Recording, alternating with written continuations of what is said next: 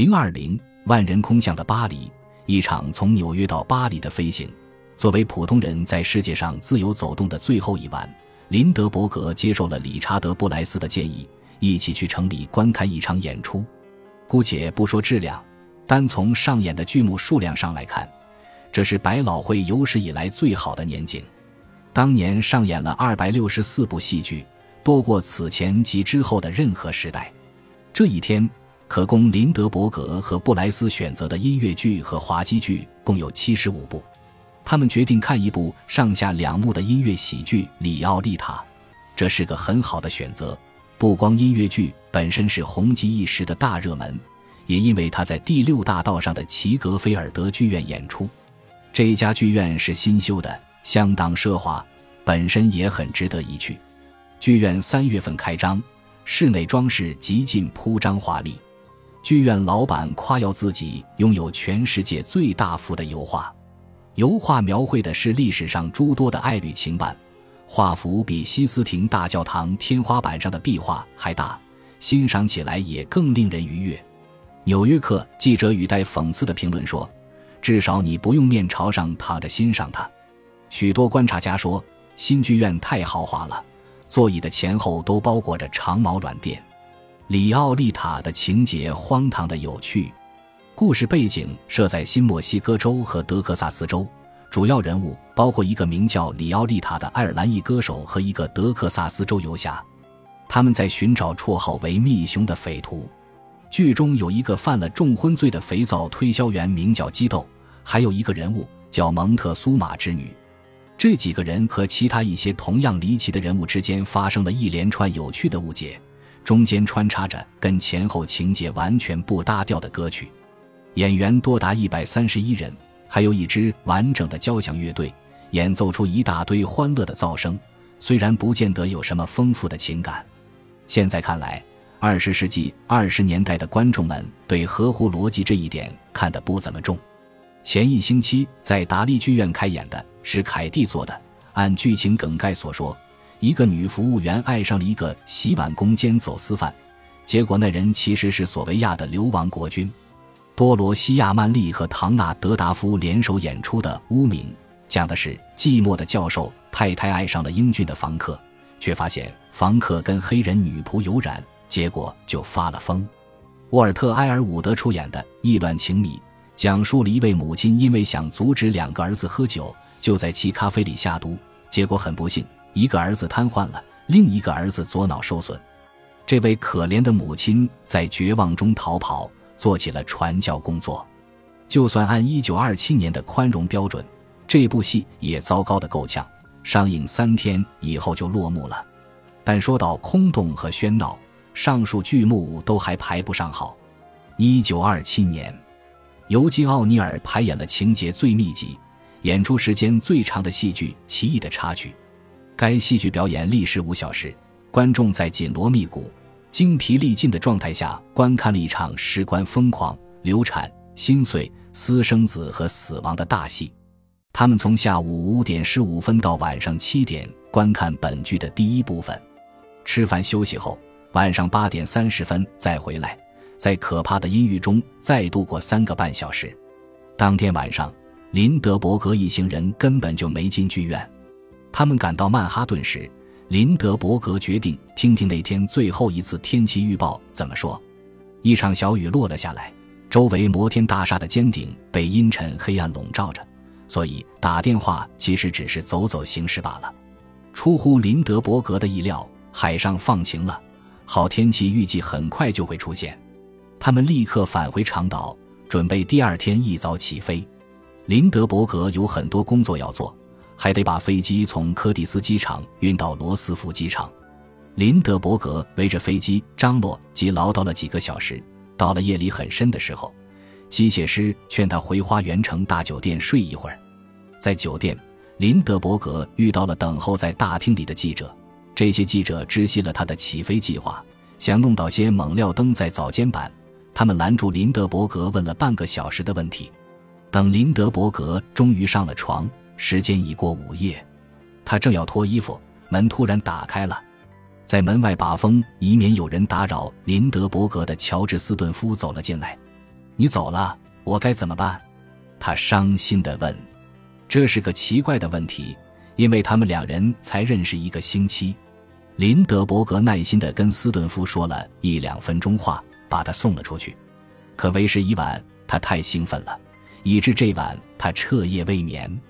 凌晨三点刚过，林德伯格回到罗斯福机场，空中飘着毛毛雨，但天气报告说早晨天气就会晴朗起来。给飞机加油用了大半夜时间。这是个繁琐的过程，因为燃料必须隔着粗棉布加进去，以过滤一切杂质，而且所有的系统都必须进行检查。林德伯格心里很紧张，但他丝毫没表现出来。最后的准备阶段，他的状态一直平静而开朗。他打包了五块火腿鸡肉三明治，尽管只吃了一个，而且还是在到了法国上空的时候。他还带了约一升的水。早上七点。林德伯格把自己瘦高的身躯塞进了驾驶舱，飞机带着嘶哑的隆隆声启动了。他咳出一团蓝色的烟雾，进入了有节奏的轰鸣，震耳欲聋，但稳得叫人宽心。过了一会儿，林德伯格点点头，飞机开始向前爬行。连续几周的大雨使跑道泥泞且布满水坑，圣路易斯精神号起飞时就像是在柔软的床垫上翻跟头。其他飞行员和机组人员差不多都赶来围观了。福克开着装有灭火器的兰奇亚轿车驶往跑道的尽头，就在他前方，九个月前风克坠机的地方还布满烧焦的痕迹。林德伯格的飞机缓缓提速，但似乎粘在了地上。福克后来回忆道：“飞机一点一点地逼近跑道尽头，却还未能表现出任何升空迹象，这就越发令人担忧了。”驾驶舱里的林德伯格还有另一桩烦心事要对付。此刻，他意识到自己看不到前方的路况，他无法判断是不是应该笔直前进，而这正是他此刻急需的。这架飞机此前从未负担过这么大的重量，事实上是莱特旋风引擎从来没尝试过负担这么大的重量。离跑道终点只剩一百五十米了，他还跟大地拥抱着。福克在回忆录里写道。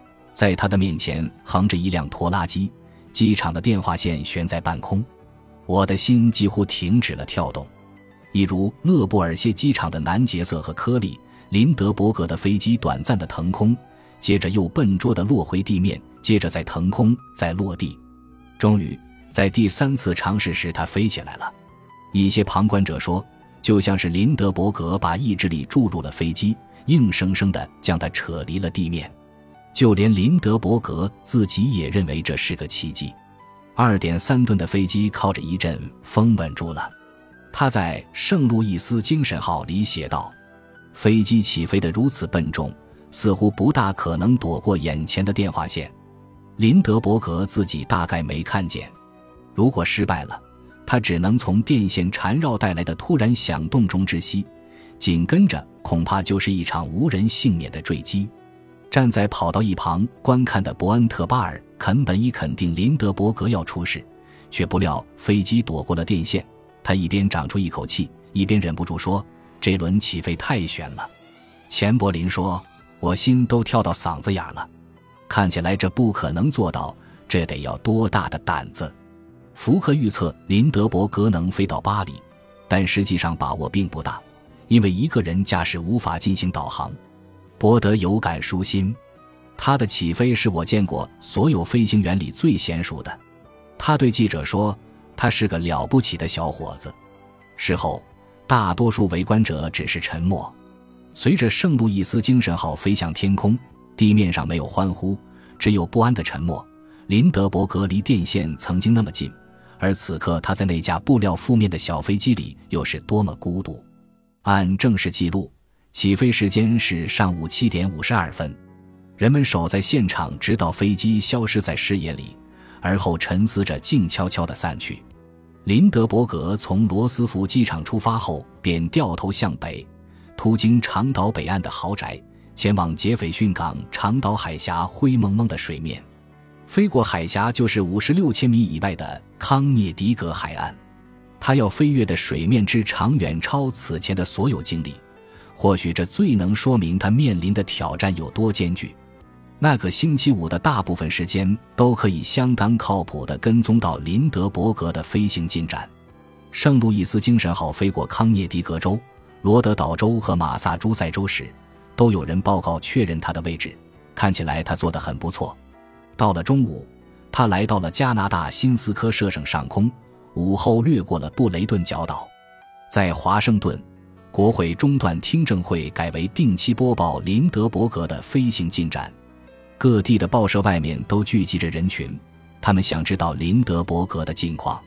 在底特律，林德伯格夫人和平常一样在卡斯技术高中教化学。他不愿去想林德伯格飞行的事儿，但学生和同事不断带来最新的消息。美国东部时间下午六点过后，林德伯格越过了北美洲大陆的尽头。纽芬兰省阿瓦隆半岛，一头扎进了开阔的海洋上空。本集播放完毕，感谢您的收听，喜欢请订阅加关注，主页有更多精彩内容。